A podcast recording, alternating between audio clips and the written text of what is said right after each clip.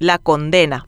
Cuando se condena a un medio de comunicación y a un periodista por publicar indicios certeros de supuestos hechos de corrupción cometidos por funcionarios públicos, la condena toma forma de censura previa. Esta condena y esta censura afectan a toda la sociedad, que no podrá seguir ejerciendo su libertad de expresión ni su rol de contralor. En un país con instituciones públicas desacreditadas, esto atenta directamente contra la democracia. Representando fielmente a un poder judicial de miembros mayormente mediocres y arrodillados ante intereses de orden político y económico, el juez Wilfrido Peralta leyó en la madrugada del viernes su fallo en el marco del juicio por difamación interpuesto por la ex viceministra de Tributación, Marta González, contra el periodista Juan Carlos Lescano y contra la directora de ABC, Natalia Zucolillo. Cuando Marta González Ayala era viceministra de Tributación, la institución adjudicó un contrato para actualizar el sistema tributario por más de 3 millones de dólares. Lo hizo al Centro Interamericano de Administraciones Tributarias, un organismo internacional del que González era directiva. La adjudicación se realizó por vía directa. En juicio,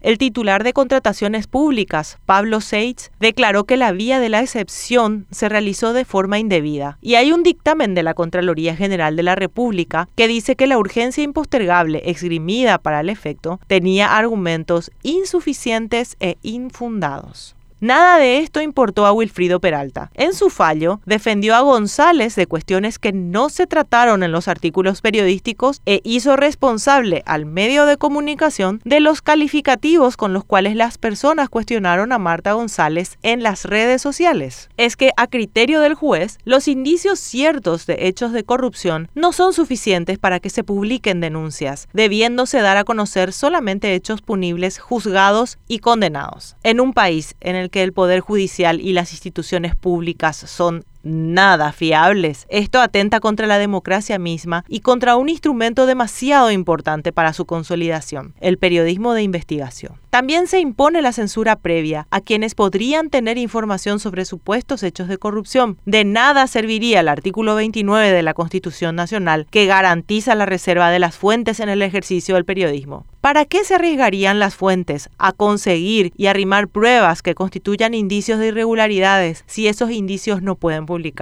Hay varios ejemplos que dan cuenta de la relevancia de utilizar la libertad de expresión, de libre acceso a la información y de prensa para denunciar supuestos hechos de corrupción. Sin estas libertades, por ejemplo, el clan de los González Daer seguiría en el poder, al igual que el exfiscal del Estado, Javier Díaz Verón, y el expresidente del INDER, Justo Cárdenas, hoy condenados por hechos de corrupción. Pero Peralta pretende acabar con la libertad de expresión y de prensa y la investigación periodística e lo que sería una dictadura del Poder Judicial en un país en el que lo que menos se imparte es precisamente justicia. Es de esperarse que la Cámara de Apelaciones y demás instancias se tengan en cuenta los principios fundamentales de la libertad de expresión y de prensa y su relevancia para el fortalecimiento de un sistema democrático, justo y equitativo. Con todo, no nos vamos a callar. Más que nunca se impone un periodismo de pie al lado de la ciudadanía en la búsqueda de la verdad, vigilante de la democracia y firme en la lucha contra la corrupción.